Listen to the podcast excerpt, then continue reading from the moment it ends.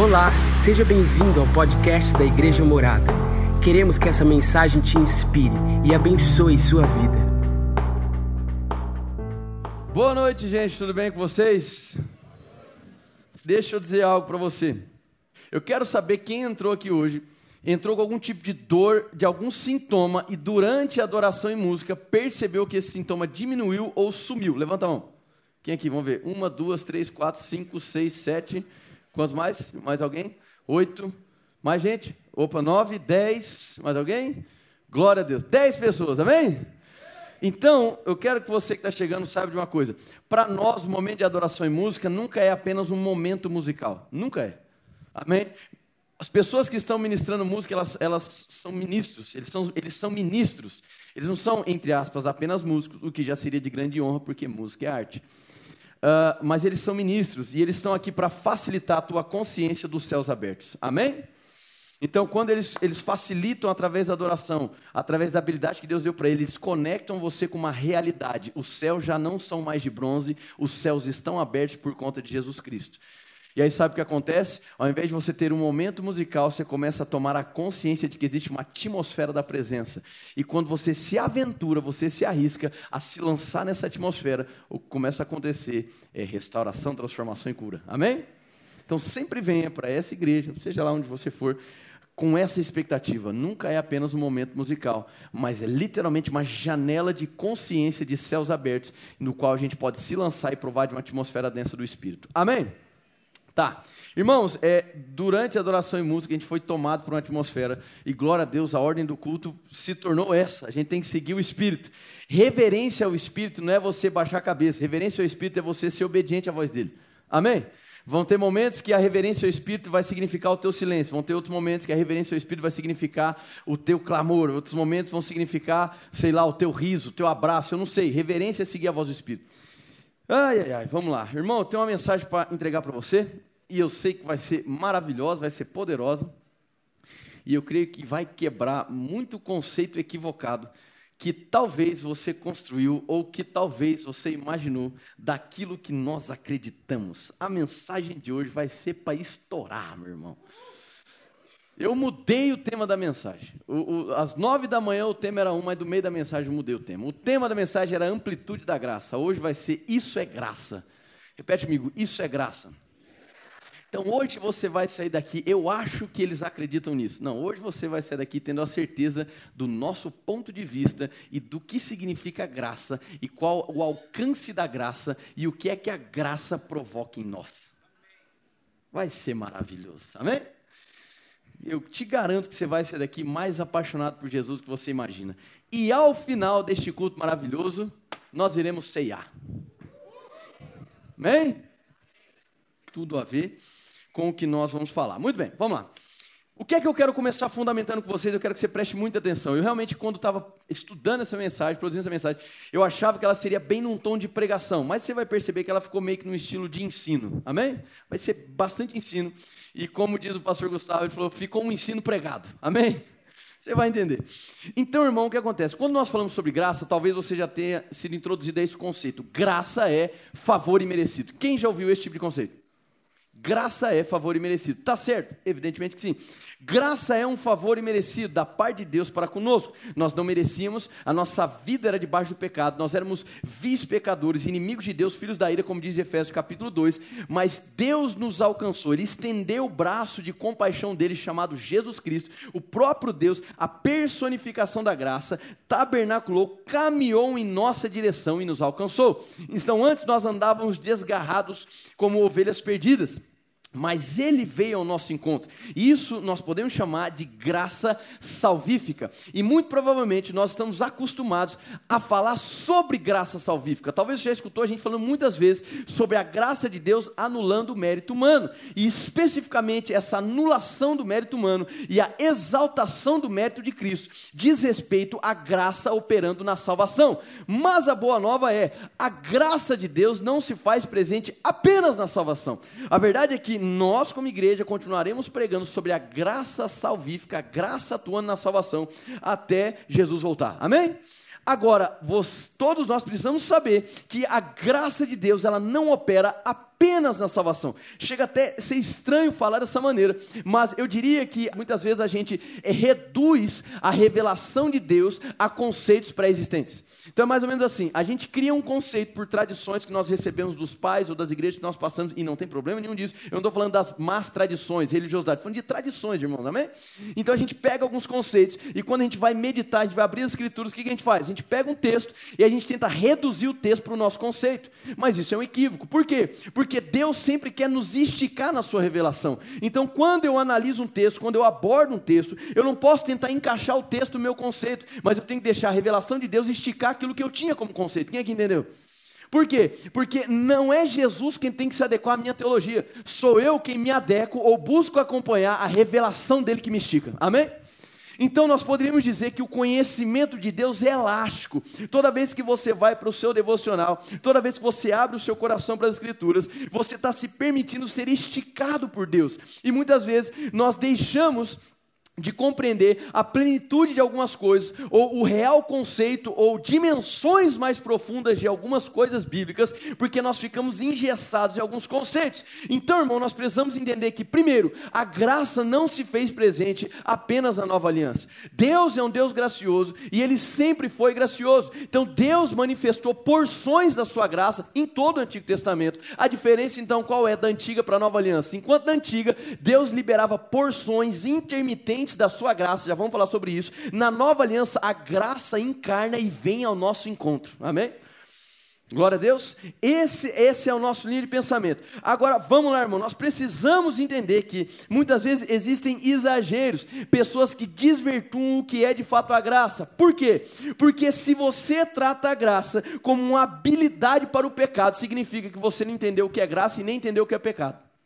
Se alguém chega para você e fala bem assim, não, porque essa igreja que você vai, lá eles pregam a graça e as pessoas vão viver deliberadamente no pecado. Isso demonstra que a pessoa não entendeu o que é graça, nem sabe que a gente prega e não entendeu o que é pecado. Porque graça, guarda isso, não é uma licença para pecar, graça é o que te habilita a andar como Jesus aqui na terra por causa da graça que opera na salvação e da graça que te assiste na tua jornada, você pode andar aqui na terra correspondendo a 1 João 4,17. Assim como Jesus o é, eu sou aqui nessa terra. Então, se te falam esse tipo de coisa, porque a mensagem da graça, primeiro que graça não é apenas uma mensagem, graça é uma pessoa, amém?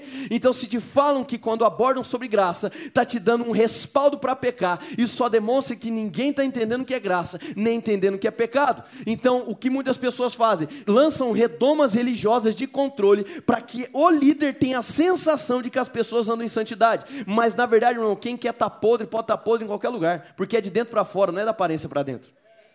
Então você precisa entender que a mensagem da graça é perigosa, porque ela é antagonista ao pecado e ela não dá um cartão de habilitação para o pecado, muito pelo contrário, ela te habilita a ser como Jesus, a ser um discípulo de Jesus e a dar continuidade do ministério de Jesus. Se te falaram de uma mensagem da graça que acomoda o pecado, é porque não entenderam a graça e muito menos o que é pecado. Aí sabe o que acontece? A pessoa sai por aí distorcendo a graça. E sabe outra distorção da graça? Quando nós pegamos os esforços humanos e anulamos por completo. E isso que eu estou dizendo. Porque a gente pega a questão da graça apenas na salvação, a gente faz um recorte da graça apenas para a questão salvífica. E na questão salvífica da graça, o mérito humano não entra, o esforço humano não entra, mas para a tua jornada com Cristo, o teu esforço faz parte. Qual é a diferença? Se na antiga aliança o teu esforço significava performance para obter de Deus, na nova aliança, por causa da graça que se fez presente, a sua jornada de esforço humano não é para mérito, mas é como resposta resposta ao favor que já entrou na sua vida. E aqui a gente abre uma divisão. Então, por exemplo, não precisa abrir a Bíblia ainda, só vem acompanhando. Romanos 5,17 vai falar bem assim: os que receberam a abundância da graça. Ele segue o texto, só fiz um recorte. A abundância da graça, na NVI, a imensa provisão da graça. Então diga assim: graça se recebe. Primeira coisa. Graça se recebe, parte dele até nós. Outro texto importante, Efésios capítulo 4, versículo 7. Não precisa abrir lá, pode me acompanhar para a gente ganhar tempo. E a cada um de nós foi concedida a graça, conforme a medida repartida por Cristo. Então, graça se recebe, e repete comigo: graça é repartida por Jesus. Outro texto, Romanos capítulo 12, versículo 3. Paulo vai dizer assim: Pois pela graça que me foi dada E você vai perceber que Efésios capítulo 4, versículo 7, Romanos capítulo 12, versículo 3, Paulo não está tratando da graça para a salvação. Então ele não está falando de alguém que era pecador e agora virou filho de Deus, de alguém que pertencia à natureza pecaminosa e agora carrega a presença de Deus. Não, ele está falando de pessoas já nascidas de novo. Ele está falando de uma graça que acompanha a vida de pessoas que têm um chamado. Faz sentido? Amém? Então, tanto Efésios capítulo 4 quanto Romanos 12, Paulo não está falando de novo nascimento, mas ele está falando de uma graça que foi concedida para ele exercer o chamado de Deus. Glória a Deus? Então a gente já começa a ampliar, a esticar o conceito de graça. Se você estava acostumado a limitar a atuação da graça de Deus apenas à salvação, hoje você vai sair daqui bem esticado. Por quê? Agora vem a minha definição de graça para você. Graça, eu diria que favor e merecido está dentro desse conceito. Graça é a presença empoderadora de Deus te conectando com o impossível. Como que isso reflete na salvação? Eu estava morto no pecado. E pelos meus próprios atos eu não poderia produzir justificação. Então a presença de Deus empoderadora se fez presente e me conectou com o impossível. Eu era morto e agora eu vivo. Eu era pecador, agora eu sou filho. Eu era inimigo de Deus, agora eu sou um filho amado assentado à mesa dele.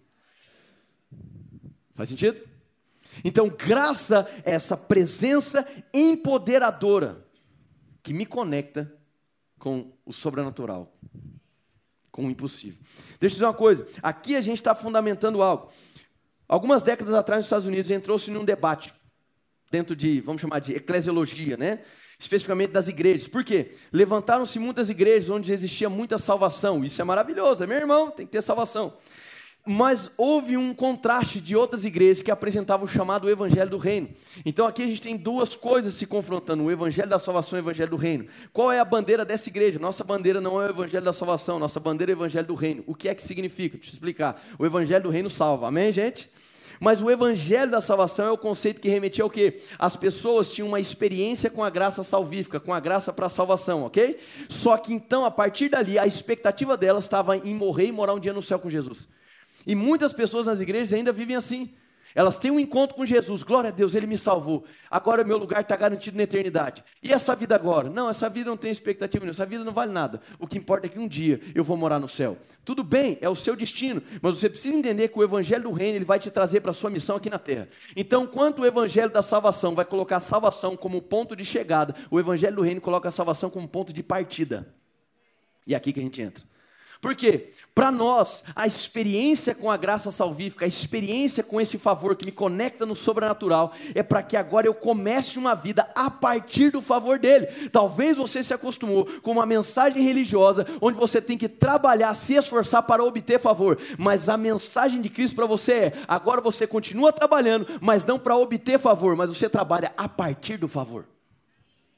O evangelho do reino, ele diz respeito à salvação como ponto de partida e ao alvo de discipular as nações até que Jesus volte. Deixa eu te dizer algo que talvez você nunca parou pensar na sua vida. A igreja de Jesus deseja a volta de Jesus, o mundo não. Quem que deseja a volta de Jesus? O problema é que muitas pessoas pensam da seguinte maneira: fui salvo, eu quero que Jesus venha, mas esse querer que Jesus volte não é porque ele quer se encontrar, é porque a vida dele é tão apática e tão entediante que ele quer morrer logo, porque a eternidade está garantida. Isso é um desperdício de vida, por quê? Porque Deus plantou você aqui na terra para você cumprir um propósito, e é no Evangelho, com a mentalidade do reino, que você entende que, embora o céu seja o seu destino, a tua missão é trazer o céu para a terra. O evangelho da salvação, onde muitas igrejas estacionaram, faz com que as pessoas tenham experiências reais com Jesus no ato da salvação, mas elas ficam estacionadas e não têm mais expectativas de uma vida de desenvolvimento na terra. Por quê? Uma vez que eu garanti, agora meu lugar está no céu, essa vida aqui que se lasca, é sofrimento e vamos embora. Não, irmão, o evangelho do reino vai dizer o quê? Nasceu de novo, agora começa uma nova vida. É a partir de agora, é o favor te empurrando para frente, com um propósito, habilitado para trazer o céu na terra. Agora você tem a credencial potencial para ser como Jesus aqui. Então, a igreja quer a volta de Jesus, e nós temos que ansiar pela volta de Jesus, amém? A igreja quer a volta de Jesus. O que é que o mundo quer? O mundo quer ordem, irmão. O mundo, de alguma maneira, eles não expressam isso, mas eles querem uma paz, mas não sabem encontrar. Eles querem uma luz no meio da escuridão. O mundo quer que algo aconteça, algo maravilhoso aconteça para que haja uma estabilidade mundial. A expectativa do mundo é essa. A nossa expectativa é Jesus voltando. A expectativa deles é de que algo aconteça que coloque ordem no caos. Aí deixa eu te dizer uma boa nova. Sabe qual é a missão da igreja? Nós somos os responsáveis em transmitir a luz de Deus, não apenas dentro das igrejas, mas em cada esfera da sociedade. O compromisso de discipular nações está na agenda de Deus e deveria estar como a tua prioridade. Porque até que Jesus venha, você precisa entender que as habilidades que Deus te confiou, elas cumprem um propósito de discipular as nações. Eu ouvi esses dias de um grande homem de Deus que eu tive a oportunidade de conhecer recentemente, chamado Teófilo Hayashi. Ele diz da seguinte maneira: ou a igreja discipula as nações, ou as nações irão discipular as igrejas. E é justamente isso. Então você precisa entender que a expectativa das pessoas lá fora, a expectativa do mundo é que algo aconteça que coloque em ordem o que está lá fora. E posso te dizer o que é esse algo que aconteça? A Bíblia diz: Cristo em nós é a esperança da glória. Nós carregamos a esperança que o mundo tanto precisa. Nós carregamos a luz de Deus para ser liberada. Nós carregamos a alegria, a paz e justiça que vem direto do reino. Então, ei, meu irmão, você precisa entender que, embora o céu seja o teu destino, tem muita coisa para fazer aqui a partir da graça. Você foi chamado para isso. O mundo não consegue colocar em palavras, mas eles aguardam grandes expectativas que os filhos de Deus manifestem a glória de Deus. O nossa expectativa para o fim dos dias, talvez você está aqui e está acostumado com uma expectativa de fim dos dias, de que as coisas só vão piorar e piorar e piorar e piorar. Muito bem, não é a nossa linha de crença. Nossa linha de crença é que Deus jogou a responsabilidade para a igreja, para encher essa terra com conhecimento da glória dele. Sabe por quê? Jesus vai encontrar uma igreja gloriosa quando voltar. Jesus não vai encontrar uma igreja amedrontada, escondida dentro dos templos, que não tem compromisso com a sociedade. Jesus vem buscar uma igreja gloriosa, que vai estar tá liberando o poder e a glória dele por onde quer que caminhe nessa terra. Deus não te chamou apenas para encher templo, deixa eu te dizer uma coisa, eu acho maravilhoso ter igreja grande, Deus tem levantado a gente para alcançar milhares e milhares, mas mais importante que ter igreja grande é ter igreja influente. Tem uma pergunta que eu me faço todos os dias, faço mesmo, irmão. Se essa igreja fechasse, esse bairro sentiria falta, essa cidade sentiria falta. Por quê? Não importa que a igreja seja grande, importa que ela seja influente. Uma igreja que não tem uma noção do impacto que ela causa na sociedade, meu irmão, sabe o que acontece? Se ela fechar, ninguém se importa. Então, ainda que seja muito bacana ter auditório grande, glória a Deus, continue vindo à igreja, traga milhares de pessoas, em breve estamos mudando de templo, amém? É maravilhoso, mas mais importante ser grande é ser influente, irmão. E esse compromisso é o compromisso de discipular nações. Por que, que eu estou dizendo isso? Porque a graça de Deus se fez presente nas nossas vidas, salvador a todos os homens, para que a salvação seja um ponto de partida. Faz sentido? Então, quando eu vou, vou falar sobre graça nessa mensagem, eu estou falando da presença empoderadora de Deus, que te conecta com o impossível. Quem aqui tem um sonho? Você tem sonho, irmão? Deixa eu dizer uma coisa: se você não tem sonho nenhum, você não está vivendo, você está apenas existindo na terra. Um homem sem sonho, ele está morrendo. Quando você começa a sonhar, você está nascendo para a vida. Agora, deixa eu te dizer uma coisa: examine os teus sonhos. Esses dias eu estava num treinamento de liderança ministerial com o pessoal aqui. Eu disse isso para eles. Falei assim: examine os sonhos que vocês carregam. Se o sonho que você chama de sonho não te assusta, esse sonho não vem de Deus. Não estou dizendo que esse sonho não é digno, ok? Mas um sonho que não te assusta, esse sonho não vem de Deus. Talvez seja os seus sonhos. Todo sonho que vem de Deus nos assusta, sabe por quê? Porque eles são impossíveis de serem concluídos na força do nosso próprio braço. E é por isso que é necessária a consciência da presença empoderadora de Deus que me conecta com o impossível. O sonho que Deus te entrega, ele é dependente da graça dele para ser concluído. Examine os seus sonhos. Um sonho que não te assusta, esse sonho não vem de Deus. Não estou dizendo que não é digno, mas não vem de Deus. Um sonho que vem de Deus, ele te assusta, te dá arrepio, irmão. Te fala, é impossível isso aqui acontecer.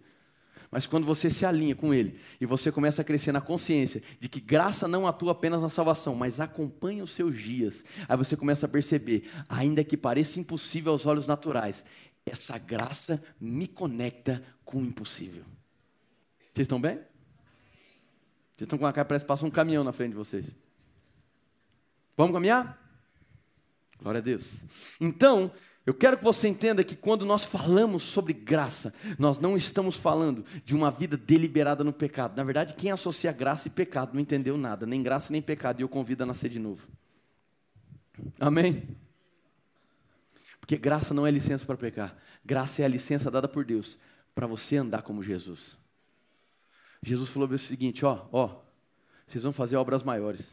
Fazer as obras que eu faço. E obras maiores. Então, quando eu absorvo o entendimento do que é a graça, a presença empoderadora de Deus que me conecta com o impossível, eu dou continuidade ao ministério de Jesus aqui na terra. Mas vamos apertar um pouco mais. Colossenses capítulo 1, versículo 29. Colossenses capítulo 1, versículo 29. Se você chegou lá, diga eu sou um filho amado. Amém. Colossenses 1, 29. Olha só o que Paulo fala. Para isso eu me esforço, lutando conforme a tua força, que atua poderosamente em mim. Isso é graça. Vou ler de novo.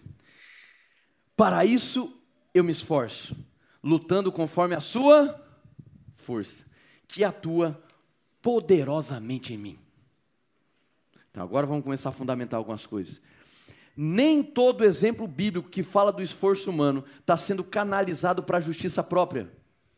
Isso é uma distorção que algumas pessoas fazem. Elas pegam o que é algo tão maravilhoso e gracioso, que é essa presença empoderadora, que é a graça de Deus em manifestação, que anula o mérito humano para a salvação e anulam todos os esforços humanos. Mas a Bíblia vai nos demonstrar diversos textos, tanto no Antigo quanto no Novo, mostrando a importância do esforço humano, mas com o entendimento correto. A Bíblia é recheada, especificamente no tempo da lei, de pessoas que o teu esforço apontavam para a justiça própria? Sim, mas a Bíblia também vai nos mostrar, tanto no Antigo quanto no Novo Testamento, que o esforço humano pode ser canalizado para Ele. Como? Entendendo que eu não me esforço para trocar bênção com Deus mas eu me esforço porque a graça de Deus me empurra. Fez sentido? Então existe uma inversão de posição. Eu não faço as coisas para tirar de Deus. Eu faço as coisas ou eu correspondo ao que Ele coloca em mim, porque Ele já me acrescentou. Está aqui ou não? Então Paulo é muito enfático, dizendo: ó, por isso eu me esforço na tua força, segundo o poder que opera em mim. Isso é graça. É você ter a consciência de que a graça que te salvou, ela te nutre força para que você siga avançando na sua vida. Essa é a expectativa de Deus a teu respeito. Então, deixa eu dizer uma coisa. Vai ter um texto agora. Você só toma nota para a gente ganhar tempo. 2 Crônicas, capítulo 32, versículos 23 ao 25, que conta a história de um rei chamado Ezequias. Quem estuda a Bíblia sabe que Ezequias foi uma pessoa de muito sucesso no que diz respeito a reinado. Foi muito favorecido por Deus, teve muitos avanços, acréscimos na vida dele. E então Ezequias a gente poderia falar que era uma pessoa, vamos dizer assim, cercada do favor, pediu por mais anos ao Senhor, ele recebeu disso, enfrentou batalhas na vida. Mas você vai perceber que a vida de Ezequias ficou muito marcada pelo favorecimento de Deus de diversas maneiras.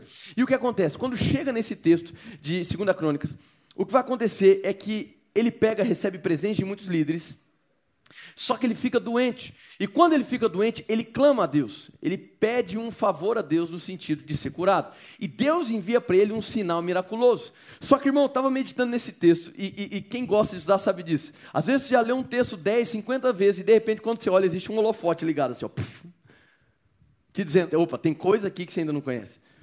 E tem uma frase que me chama a atenção, especificamente no versículo 25, que diz assim: mas Ezequias tornou-se orgulhoso e não correspondeu à bondade com que foi tratado. Aquilo me chamou a atenção. Não correspondeu à bondade com que foi tratado. Então preste atenção, na antiga aliança, predominantemente você vai ver textos onde as pessoas fazem coisas para obter de Deus, mas aqui Deus está falando que o quê? Que o, a bondade já foi liberada, o favor já foi liberado, mas não houve uma correspondência. Por quê? Quando Deus libera a graça, existe uma expectativa do céu de que você seja mudado e colocado em movimento por causa da graça. Faz sentido? Então, existiu uma expectativa dos céus, porque todas as vezes que você tem um encontro com a graça, você recebe a habilidade para corresponder aos céus. E existe uma expectativa celestial de que você corresponda, porque ele te habilitou para isso. É por isso que nós vamos fundamentar, não vamos fechar com isso, mas eu vou adiantar. A graça sempre te coloca em movimento. E esse movimento é sempre na direção de cumprir a vontade de Deus, e nunca ao contrário. Por isso que não faz sentido associar graça com pecado, porque é a mensagem que vai na contramão do que é o pecado. Está aqui ou não? Então, esse, esse texto me chamou atenção. Porque ele não correspondeu à bondade com qual ele foi tratado. É possível que eu ignore a bondade que é manifesta. É possível. Aqui não era uma situação de troca, a bondade havia sido liberada. Na maior porção dos textos do Antigo Testamento, você vai ver pessoas buscando a bondade e elas se submetem, sofrem lá, lá, lá, para obter. Ok, mas não é esse o caso. Aqui a bondade já tinha sido liberada. Então, quando a bondade é liberada, quando a manifestação dessa presença empoderadora acontece, existe uma expectativa dos céus de que algo aconteça em você. Você está aqui ou não? Vamos, igreja. É muito interessante. Então, agora a gente vai para um outro texto, mas deixa eu fazer o pano de fundo para entrar nesse texto. Isso é algo que você precisa tomar muito cuidado. Por quê? Vamos lá, irmão. A nova aliança, ela só se inicia depois que Jesus morre o sangue dele é vertido e ele ressuscita, amém? Porque sem derramamento de sangue não existe perdão dos pecados. Então, a nova aliança não começa em Mateus capítulo 1. O que começa ali é o Novo Testamento. A nova aliança no sangue de Jesus só começa quando o sangue é derramado. Então, a maioria dos textos que nós vamos ver sobre o ministério de Jesus, ele estava andando na antiga aliança. A maioria dos textos que nós vamos ver de Jesus se movendo aqui na terra, ele não estava na nova aliança, ele estava na antiga aliança, respondendo a maioria dos questionamentos que diziam respeito à antiga aliança, mas preste atenção, as respostas dele, ainda que fossem a respeito da antiga aliança, estavam trazendo alicerces da nova aliança. E é aí que muita gente está escorregando. Por quê? Eu já vi pessoas falando assim: olha, é, é o seguinte, como Jesus andou na antiga aliança, é, o que ele respondia, os ensinamentos dele, era para o povo na antiga aliança. Então isso não serve para nós. O povo pega alguns ensinamentos de Jesus, que são ensinamentos, a gente vai entrar em dois textos graúdos, irmão, que o povo adora escorregar, e vão, e ah, então, isso aqui não se aplica mais a nós. Então, não, não, não, não, não, não. Os discípulos, quando saíram caminhando, logo após o início da igreja em Atos, irmão, eles não carregavam o Novo Testamento igual você. Você acha que Paulo chegava em Tessalônica e falava o quê? Ah, meus irmãos, abra sua Bíblia, NVI ou Almeida, revista e corrigida, aleluia. Não, não tinha. O que é que eles tinham? Tinha o Antigo Testamento e tinha os ensinamentos de Jesus.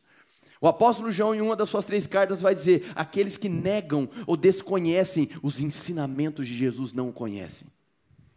Então nós precisamos entender que os ensinamentos de Jesus, ainda que dentro de um contexto da antiga aliança, eles são as bases para a nossa vida na nova aliança. Agora vamos para o texto. Mateus, capítulo 16, versículo 24. Olha só que texto interessante. Provavelmente já leu esse texto. Mateus capítulo 16, versículo 24. Se você chegou lá, diga amém. Mateus 16, 24. Então Jesus disse aos seus discípulos: Se alguém quiser acompanhar-me, negue-se a si mesmo, tome a sua cruz e siga-me. Pois quem quiser salvar a sua vida perderá, mas quem perder a vida por minha causa a encontrará. Quem já tinha lido esse texto antes? Vou dizer o que, que muita gente faz. Pega esse e fala assim: olha, irmão, é o seguinte, essa cruz que Jesus falou, aleluia. É a cruz que ele levou, então esse texto ele é da antiga aliança, não existe mais cruz para você levar. Então, porque Jesus foi crucificado, então não existe mais cruz para levar. Irmão, em nenhum momento ele está falando de cruz de salvação. Vamos ser honestos com o texto. Isso aqui é empurrar texto. Ele, em nenhum momento ele está falando de cruz de redenção, de salvação. Ele não está falando de nenhum momento. Ele falando, não está não tá falando, irmão. Amém. De cruz de redenção. Então você não pode pegar e empurrar. É, não. E é um ensinamento e que ele está simplesmente correndo em paralelo às alianças. Porque todo princípio que Deus estabelece, ele carrega em si o DNA de Deus. Ou seja, Deus é atemporal. O princípio que Deus estabelece é o quê? Atemporal. Então, o princípio que Deus estabelece, ele não se altera com as alianças, ele continua valendo. Está aqui ou não? A interpretação dos princípios, eles vão variar de acordo com o prisma que você coloca, antiga ou nova aliança. Por exemplo, obediência é um princípio. Amém? É válido em qualquer aliança. Na antiga aliança eu obedecia para receber. Na nova aliança eu obedeço porque já recebi. Amém? Antiga aliança, obedecia para ser abençoado. Se eu não obedecia, era amaldiçoado. Na nova aliança, Jesus obedeceu. E agora eu obedeço em resposta à obediência dele. O que define a minha bênção ou maldição não é o que eu faço, é o que ele fez. Ponto final. Amém? Mas o princípio continua. Aqui, irmão, ele não está falando de cruz para redenção. Então, fala, essa cruz não é para você. Não, não tem nada a ver. O texto aqui, de maneira objetiva e clara, para a gente ganhar tempo, ele está falando sobre renúncia. Repete comigo, renúncia. Qual é o contexto que Jesus andou? Antiga aliança e no meio da cultura judaica. Vai ter outros momentos que você vai ver Jesus, aquele que não deixa pai e mãe, aquele que não sei o que. Você fala assim, irmão, Jesus é contra a família, eu estou aqui Ministério de Família lutando a beça. Não, a questão é que o, o, o, entendimento de Jesus ali é dentro da cultura judaica. Qual era a cultura judaica? A expectativa de uma criança ou adolescente era se tornar um talmidim, ou dentro do discipulado, um talmid. que significa discipulado. Qual é o conceito? Desde criança até a fase da adolescência, aqueles que conseguissem passar pelas fases, eles passavam por três fases. Onde eram aprovados os melhores dos melhores. Tinha que decorar o Pentateuco inteiro, depois tinha que decorar lá, lá, lá, lá, lá, lá e passar por exame oral para descobrir se eles, aquelas crianças dominavam a doutrina. E quando aqueles, os melhores dos melhores dos melhores, os melhores dos melhores eram aprovados, eles se apresentavam diante do rabino. Aí o rabino examinava eles. E aí o rabino escolhia quem caminhava com ele. Mas tamanha era a honra de um discípulo que caminhava com o rabino, sabe o que acontecia? Ele deixava pai e mãe, deixava tudo para trás. Não existia honra maior do que deixar tudo para seguir um mestre. Então quando Jesus fala deixar, ele está falando nesse contexto. Então, seu irmão, aquele que não negar, renunciar tudo para caminhar comigo, ó, esquece. Isso serve para nós em dia? Serve. Então qual é o contexto que eu enxergo? Ah, eu tenho que renunciar para eu ser aceito por Deus. Não! O conceito é: Jesus está demonstrando que existe um princípio chamado renúncia. Aí eu paro e penso: Jesus renunciou? Sim ou não? Renunciou, irmão. Renunciou demais. Renunciou o trono, a majestade para caminhar conosco. Então eu pego e paro: peraí. Jesus renunciou. E a graça dele me habilita a ser como ele é. Então, se ele renunciou, eu não olho para esse texto como eu tenho que renunciar para ser abençoado, mas porque ele renunciou, ele me habilitou a ser como ele, eu também posso renunciar. Você está aqui ou não? Você foi habilitado a andar como Jesus, então você está habilitado a renunciar. Existem circunstâncias de renúncia na nossa vida? Sim. Agora, por que é que nós renunciamos? E ainda que a nossa alma, é, é, é, naquele momento, sofra, nós temos uma convicção no Espírito de que a renúncia é válida. Porque assim como ele andou, eu também posso andar. E o que é que me habilita para isso? Diga graça. Amém. Está aprendendo alguma coisa? 1 Pedro, capítulo 1, versículo 2. 1 Pedro, capítulo 1, versículo 2. Chegou lá? Olha que lindo isso aqui. Graça e paz sejam multiplicadas pelo pleno conhecimento de Deus e Jesus, nosso Senhor. Quem aqui já deu esse belo cumprimento? Amém? Graça e paz sejam multiplicadas. Eu disse aqui para você que graça se recebe, não falei? E falei para você que graça também é repartida. Obrigado pela ajuda do auditório, em nome de Jesus.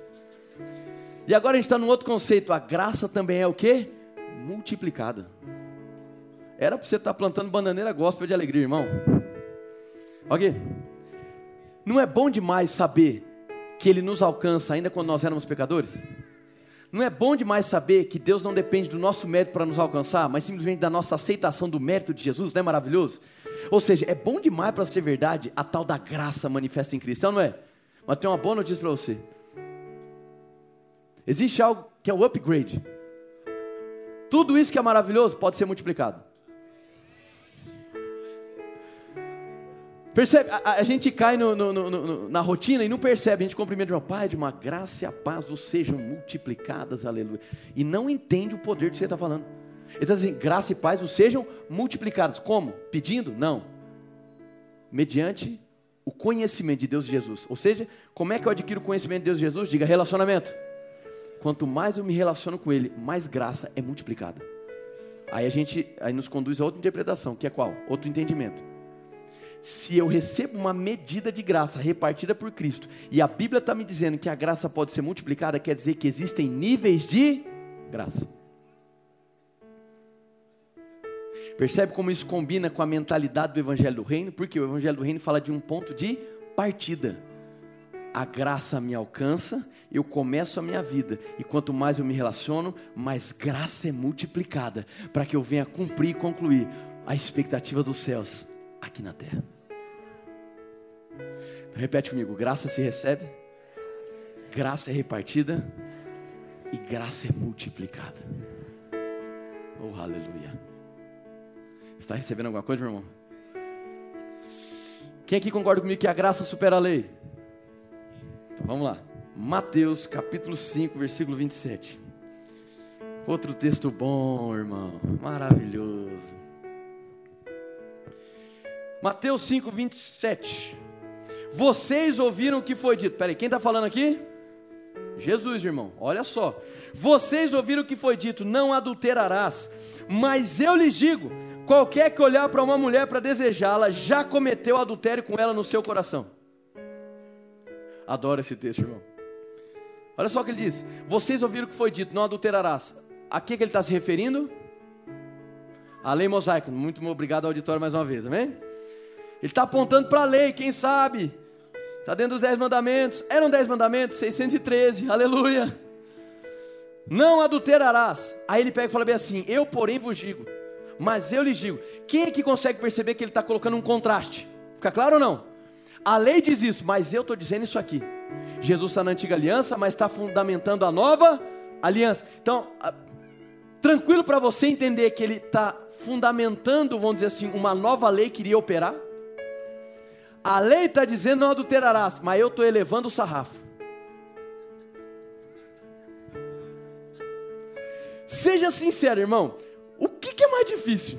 Não adulterar ou não olhar para o lado? Os irmãos olham para frente. Não olhar para o lado, né? Concorda comigo ou não? Então, peraí. Eu achava que a graça era mais soft. Achava que era light. Está querendo dizer então que a graça é mais difícil do que a lei? Aham. Uhum. A diferença é que a lei apontava para a performance e era totalmente dependente do esforço. Você vai crescer no entendimento, ok? Eu só vou abrir nas lacunas aqui. Jesus eleva o sarrafo, só que nessa nova aliança do sarrafo elevado, que é mais difícil, é, não é mais o esforço humano sozinho, agora é Ele em você. Você consegue imaginar Jesus olhando para o lado cobiçando? Consegue ou não?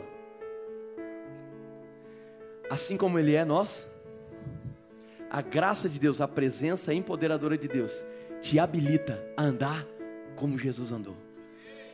Então ele eleva o sarrafo, sabe por quê? Porque ele sabe que essa nova aliança ela é mais difícil, mas com ele é possível.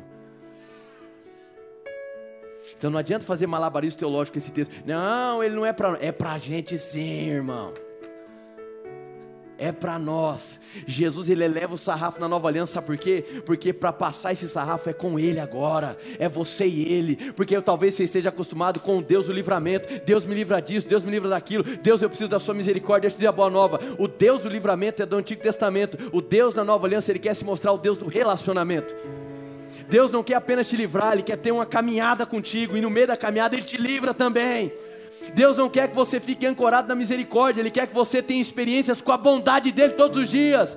Misericórdia é botão de emergência, irmão. Se você vive de misericórdia, misericórdia demonstra que você não está desfrutando da bondade dEle.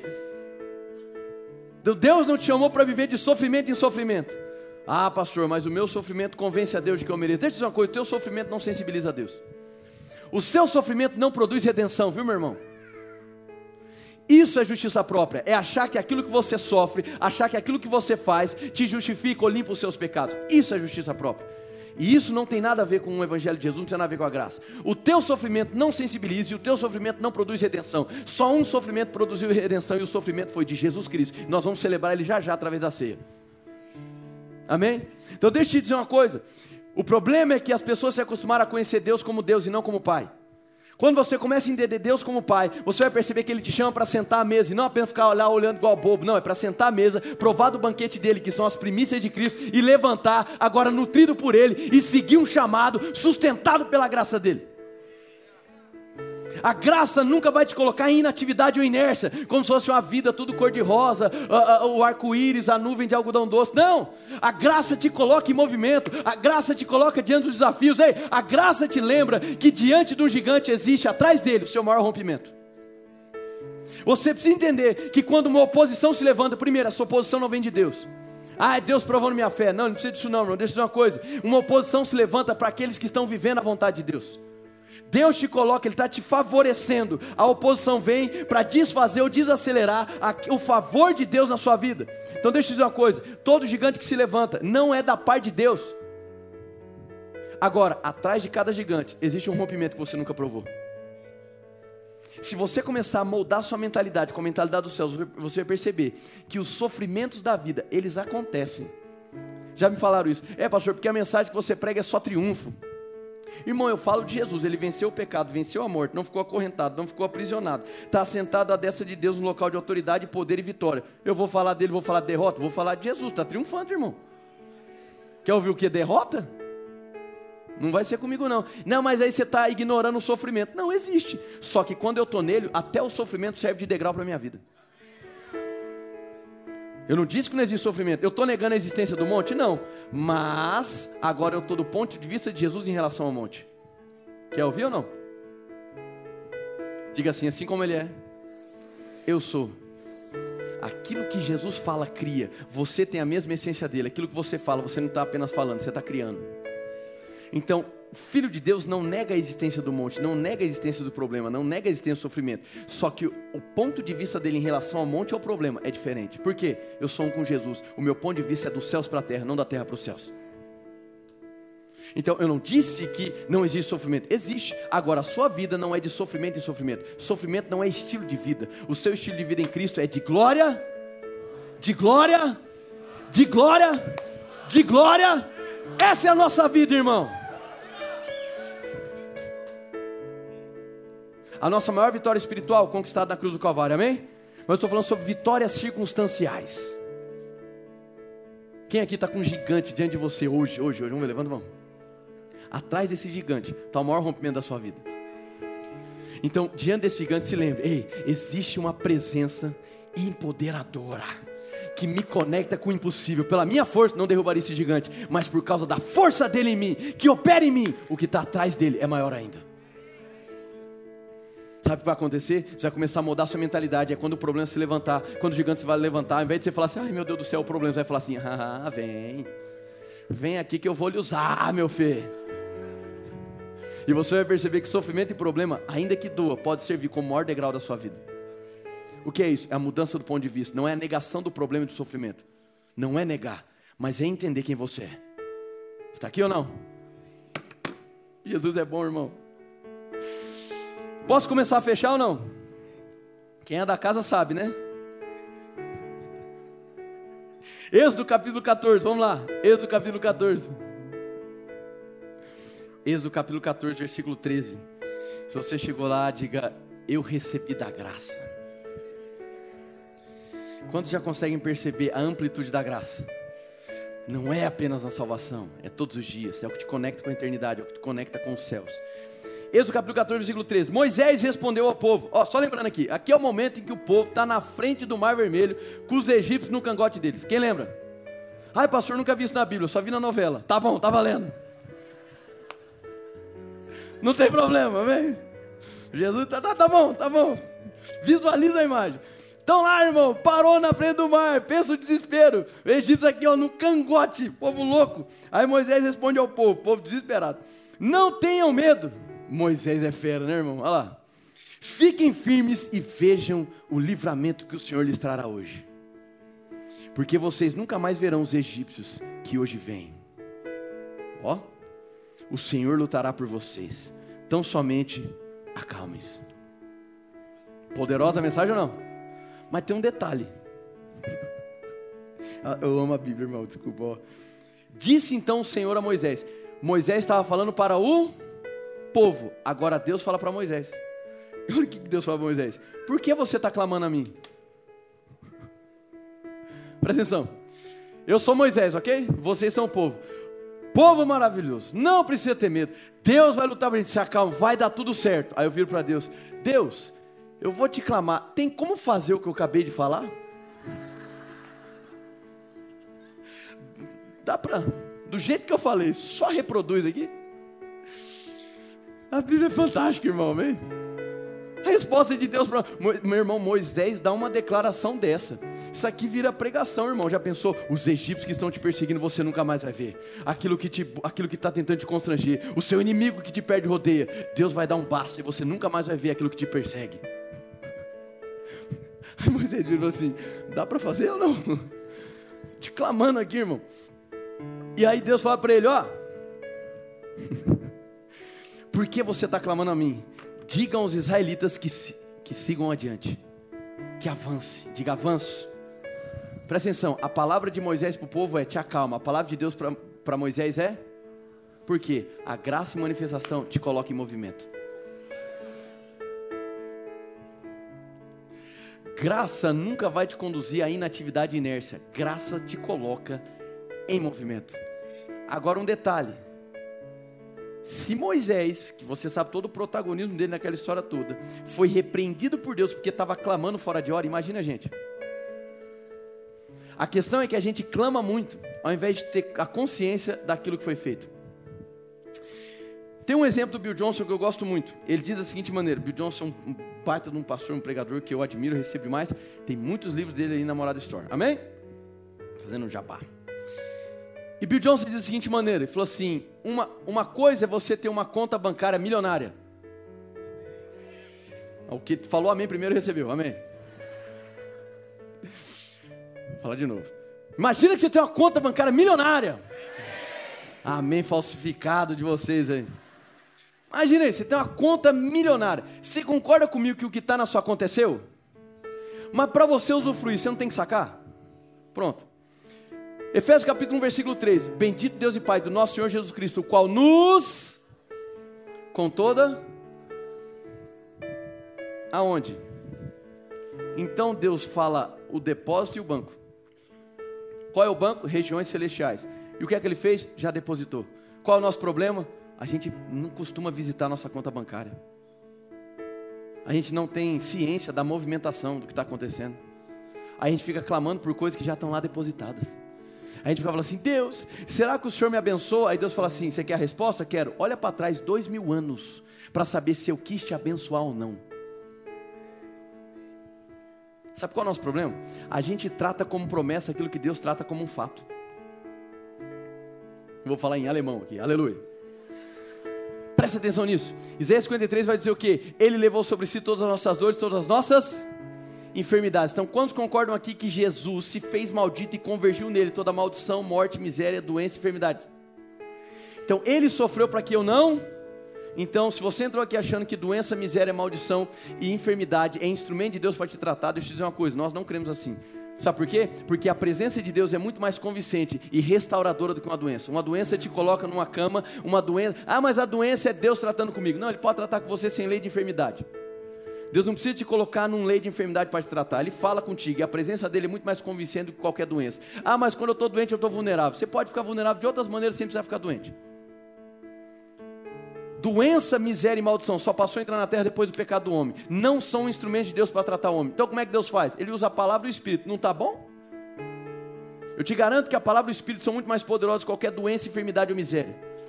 Então Deus não está por aí colocando doenças nas pessoas para tratar elas. Deus está aí inspirando pessoas através da presença dele para levantar pessoas. Doença te derruba, a presença de Deus te levanta, te coloca diante num chamado para que você construa um legado nessa terra. Você não constrói legado doente, doença te paralisa, irmão, seja ela qual for. Doença te coloca num processo de degeneração, seja ela qual for, mas Deus te levanta mediante a presença dele. Então Deus não está causando problema na sua vida. Se ele fosse teu problema, quem seria a sua solução, pelo amor de Deus? Você está aqui ou não? Ah, mas eu me acostumei a pensar que Deus é assim. Então, achou errado, irmão. Deus é bom. Deus é bom e não negocia a bondade dele. Deus é bom, irmão. Diga, Deus é bom. Não aceitem que negociem a bondade de Deus. É, mas veja, não, não é veja bem. Deus é bom. Ele é bom, irmão, e acabou. Ele não está por aí passando o pé nas pessoas para provar que ele é Deus. Ele não tem problema de autoimagem, irmão. Não, Deus fez isso para depois fazer isso para provar que Ele é Deus. Irmão, Deus não está no divã, Ele não tem problema de autoimagem. Ele sabe quem Ele é. Quem aqui está me entendendo? Deus tem a presença dele, a palavra dele, a vida dele, a inspiração dele, o Espírito pairando, para que ele te convença, para que ele te instrua, para que ele te alcance. Sabe qual é o nosso problema? A gente fica todo preocupado. Nosso relacionamento com Deus muitas vezes não é de filho e pai, é de escravo. Aí chega a noite, quem é chega Deus, eu quero te pedir desculpa, perdão. Quero te pedir perdão pelos pecados que eu cometi e pelos que vai que eu cometi e não sei. Já vou pedir perdão. Ao povo dá nome, são os pecados ocultos. Irmão, pecados ocultos está no, no, livro de Romanos, são, e falam de pecados de moralidade sexual, não tem nada a ver. O pecado que eu não sei chama pecado oculto, o ocultismo do pecado agora. Não, irmão. Ah, eu chego à noite, Deus me perdoa pelos pecados que eu cometi, e vai que eu cometi. Mas já vou pedir, né? Vamos pagar a conta, vamos deixar zero a zero. É igual o Jó, irmão. Eu vou oferecer sacrifício pelos meus filhos, ainda que eles não pecaram. Ou seja, eu deixo a conta da cantina paga. Quem aqui entendeu? já jogo 20 reais, os filhos vão gastando o salgadinho até acabar. Tem gente que está pedindo perdão nesse sentido. É melhor pedir perdão, porque vai que eu cometi, irmão. Se você vai que cometer não percebeu, temos duas situações. Ou você não nasceu de novo, ou você está tão insensível que você nem percebe que você pegou. Aí eu diria que você precisa encontrar Jesus. Ah, então quer dizer quando eu peco, o que acontece? Quando você peca, quem sente uma acusação quando peca? Fiquei preocupado, um monte de gente não levantou a mão agora. Você tem que se sentir incomodado, ok? De novo, quem se incomoda quando peca? Graças a Deus, né? Se isso não acontecer, temos um problema gravíssimo. Muito bem, tá? Pergunta rápida: quem lhe acusa de que você pecou? Não. Deus do céu. A Bíblia diz que o Espírito Santo não é o acusador, que ele não te acusa. Então quem faz isso? Também não. Que diabo você que errou, irmão? Quer jogar pro diabo agora? Vamos lá. Não precisa lá. 1 Tessalonicenses 5,23 vai dizer assim: O mesmo Deus de paz vos santifique em tudo, e o vosso espírito, a vossa alma e o vosso corpo sejam plenamente conservados e irrepreensíveis até a vinda do nosso Senhor Jesus Cristo. Diga assim: Eu sou um espírito, eu tenho uma alma e eu habito em um corpo. Amém? Você é um ser espiritual. 95% dos textos na Bíblia que falam sobre coração está falando sobre o espírito e não sobre alma. Isso é um erro nosso. A gente acha que falou de coração é alma, falou de coração é espírito. Em algumas exceções, nas transliterações para o português, coração é, é, é, é alma. A maioria é espírito. Por isso que fala de receber o um novo coração, tira o coração de pedra, recebe um novo coração. O Espírito de Deus é derramado no novo coração. Amém? Fala que o coração do homem é enganoso na antiga aliança. Por quê? Porque não tinha o Espírito Santo de Deus. Então o coração do homem era o quê? Enganoso. Na nova aliança, o coração do homem é o quê? Confiável, irmão. Por quê? Porque o Espírito de Deus está lá. O que muitas vezes é, é enganoso para você são suas emoções, que você chama de coração, mas não é o seu coração, seu coração é seu espírito. Então vamos lá. Quando você entrega sua vida para Jesus, o Espírito Santo de Deus se torna um com o teu espírito. Tua alma está lá e teu corpo está lá. Joia. Eu vou separar, tá? A gente se torna um com, com o espírito, mas vamos separar. O que acontece? Pela obra da graça, o seu espírito é recriado. Então você se torna uma nova criatura, é de dentro para fora. Você se torna filho, santo, geração eleita, nação. É isso aqui, é o espírito. Muito bem. Separando, eles ficam juntos, mas vamos separar. Quando você peca, o Espírito Santo não te acusa, porque ele não é um acusador. Mas o teu espírito que é recriado, certo? Que está em novidade de vida, ele emite uma mensagem para a tua alma, dizendo: pisou na bola. Essa acusação que vem é do teu espírito para a tua alma. O nome disso, voz da consciência. Ah, amém? Então o Espírito não está aí acusando as pessoas. O povo geralmente atribui coisa ao Espírito Santo que ele não faz. Já viu aquele negócio? O Espírito Santo está me incomodando. Já viu? Quem incomoda é gente chata, gente. De chato incomoda. Fala o Espírito Santo me deixa inquieto. Ele fala comigo. Ele está me incomodando. Quem incomoda é gente chata, irmão. E tem, viu? Amém? Aleluia. Por que, que eu estou dizendo essas coisas? Para você entender que o seu relacionamento com Deus não tem que ser baseado no medo. Por quê? A graça não te habilita a viver como Jó, a graça te habilita a viver como Jesus, igreja. Ah, meus, me identifico tanto com Jó, por isso que a sua vida está assim. Comece a identificar com Jesus. Você foi planejado por Deus para andar como Ele andou. Você foi habilitado por Deus para trazer os céus na terra, como Jesus fez. Você foi habilitado por Deus, credenciado por Ele, para ser um com Ele. Vou fechar agora. Segunda vez. Quem lembra daquele texto, Mateus capítulo 8, versículo 23 ao 27, que Jesus entra no barco e dorme? Quem lembra? Ao povo tenta espiritualizar, ele dormiu por conta da revelação. Mano, ele dormiu. Mais nada. Ele dormiu, acabou. Dormiu. Quem lembra que caiu uma tempestade? Caindo a tempestade, o que é que os discípulos fazem? Cheios de fé? despertam Jesus de maneira desesperada e clamam por livramento: livra-nos da tempestade. Vamos lá, quem concorda comigo que Jesus é Deus? Jesus é Deus, ele se privou da sua divindade, mas Jesus é Deus. Qual é o nome que se dá para quando você busca Deus para um livramento ou busca Deus para um diálogo? Oração, amém?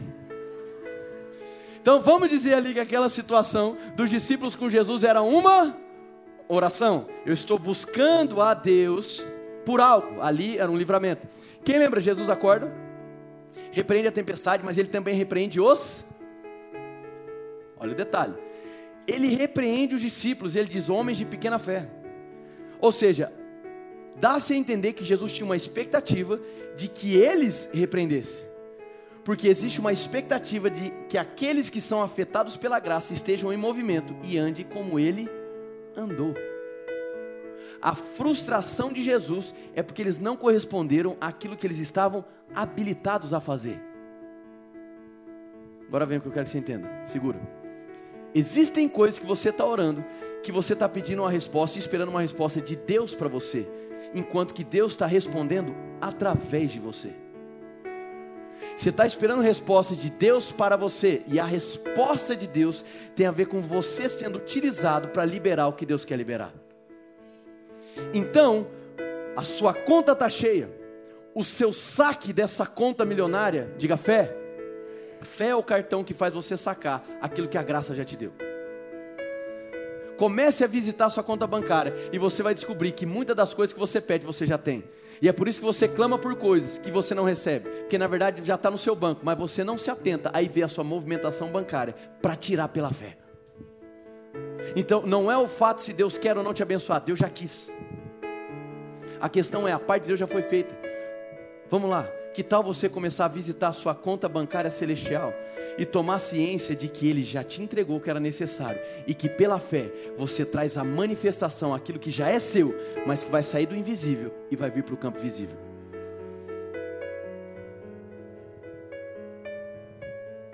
Para encerrar, terceiro, agora é de vez. Quem lembra que eu comecei falando sobre Efésios capítulo 4, de Paulo falando da graça que é repartida? O que acontece? Ali, irmão, Paulo vai fundamentar sobre os dons ministeriais. Quantos dons ministeriais nós temos? Apóstolo, profeta, evangelista, pastor, mestre. Cinco. É muito comum as pessoas supervalorizar o ministério pastoral, é ou não é? Você vai nas igrejas, tem pastor para todo lado. Pastor, pastor, pastor, pastor. Você praticamente não escuta os outros dons. Por conta de excessos de alguns que se denominaram apostólicos, o chamado do apóstolo ficou mais desnorteado e desvirtuado ainda, principalmente na nossa nação. Fizeram uma bagunça aí de anos atrás, então as pessoas não dão mais crédito ao ministério apostólico. Só que o texto diz em Efésios capítulo 4 que esses cinco dons ministeriais, eles deveriam estar em atuação até que a igreja atingisse a, a, a estatura de varão perfeito. Quem aqui concorda que a igreja de Jesus ainda não está na estatura de varão perfeito? Eu diria para você, como as escrituras dizem, que até que ele venha, os chamados ministeriais devem estar em atividade na igreja. E eu diria para você que muitas comunidades estão padecendo porque não dão abertura para os outros dons ministeriais. Mas eu não acredito que o ministério apostólico é para agora, porque existiram 12 apóstolos. Estude a Bíblia e você vai ver que foram 25 apóstolos e um deles era uma mulher. Coração para vocês. Evangelista na Nova Aliança, um, Felipe. Mestres, pouquíssimos vai, nominalmente, dois ou três. Profetas, na história, centenas, na nova aliança, treze, alguma coisa, não lembro agora. Pastores, quantos sabem quantos pastores é, são nominados na nova aliança? Quantos? Quem sabe? Nenhum. Além de Jesus, o bom pastor. Nenhum. Percebe? Ou seja, a gente pegou aquele que não foi nominado nenhum e botou nome para todo mundo. Todo mundo é pastor. Isso é um desequilíbrio. Nós, como igreja, acreditamos na atuação dos cinco dons ministeriais. Amém? Eu acredito na graça repartida para cada dom ministerial e cada um deles é importante para o aperfeiçoamento do corpo de Cristo. Aqui na igreja nós estamos levantando pessoas para cada esfera da sociedade: política, uh, uh, business, uh, arte e entretenimento, educação. Amém? Família, é, é, é, o nosso alvo, como eu disse, não é ter uma igreja grande, ter uma igreja influente, que seja grande, mas seja influente. E como é influente? Tocando a sociedade, não é ficando aqui dentro. Não é apenas formando pregador, você não restaura uma sociedade formando pregador, você restaura uma sociedade formando pais e mães. Né? Nosso compromisso é esse. Então, e aí, na igreja, no monte da igreja, nós estamos levantando dons ministeriais, apóstolos, profetas, evangelistas, pastores e mestres. Esse é o nosso alvo. Por que, que, é tão importante? Porque a Bíblia vai dizer que uma graça é repartida para cada pessoa. Diga assim: existe graça sobre minha vida. E existe graça repartida sobre os dons ministeriais. Aqui o que é que vocês estão provando? Da graça que está sendo liberada pela minha vida. Graça se recebe, graça é repartida, graça é multiplicada. E agora a última: graça se libera. Por isso que você não pode vir numa igreja, essa ou qualquer, qualquer outra igreja. Eu vou lá, eu vou sentar, eu vou vazar. Porque você entra, você entra num ambiente carregado da presença, que está te, vou inventar uma palavra, te estilingando. te puxando para te lançar porque é o favor de Deus te empurrando, e Deus está dizendo: Ei, eu reparti de uma graça sobre a sua vida. Então, quando você entrar numa comunidade, libere a graça que eu te entreguei sobre outras pessoas. É aí que a comunidade faz sentido. Quando eu passo a entender que a graça que foi repartida sobre minha vida deve alcançar outras pessoas. E assim também é com os dons ministeriais. Quantos podem dar glória a Deus por isso? Fique de pé no seu lugar. Quem lembra aqui que eu falei que tinham três fases no discipulado judaico, onde apenas os melhores dos melhores avançavam. Quem lembra disso? E que quando aquele adolescente, o melhor dos melhores melhores, avançava, aí o rabino examinava e escolhia o melhor dos melhores. Quem lembra disso? E quem, quem se lembra que Jesus chegou até Pedro? E quem lembra que quando ele encontra Pedro, Pedro estava fazendo o quê? Pesca. Deixa eu dizer uma coisa: quem ia para atividades manuais, eram pessoas que tinham sido reprovadas no rabinato.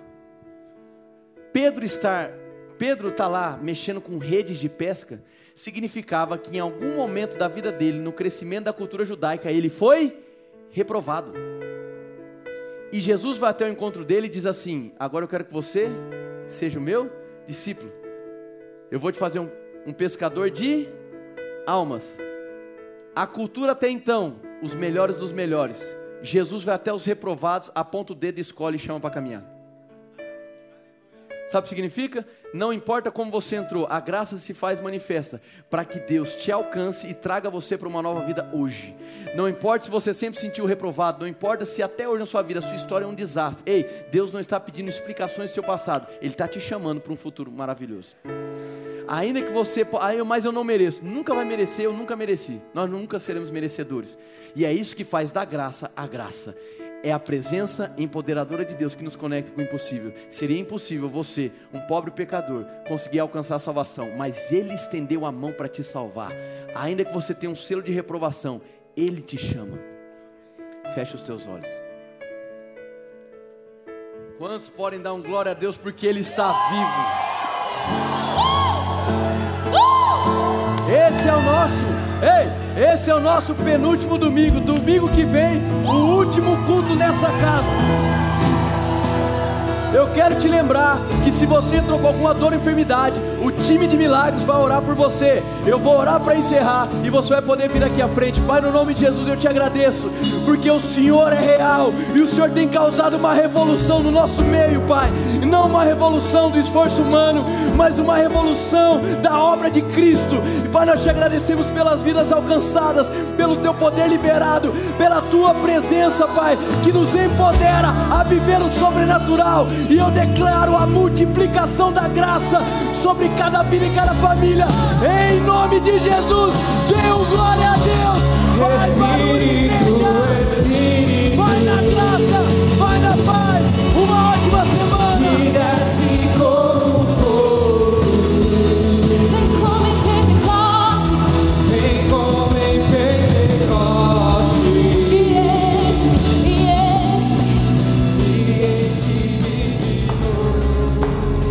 Essa foi uma mensagem da Igreja Morada.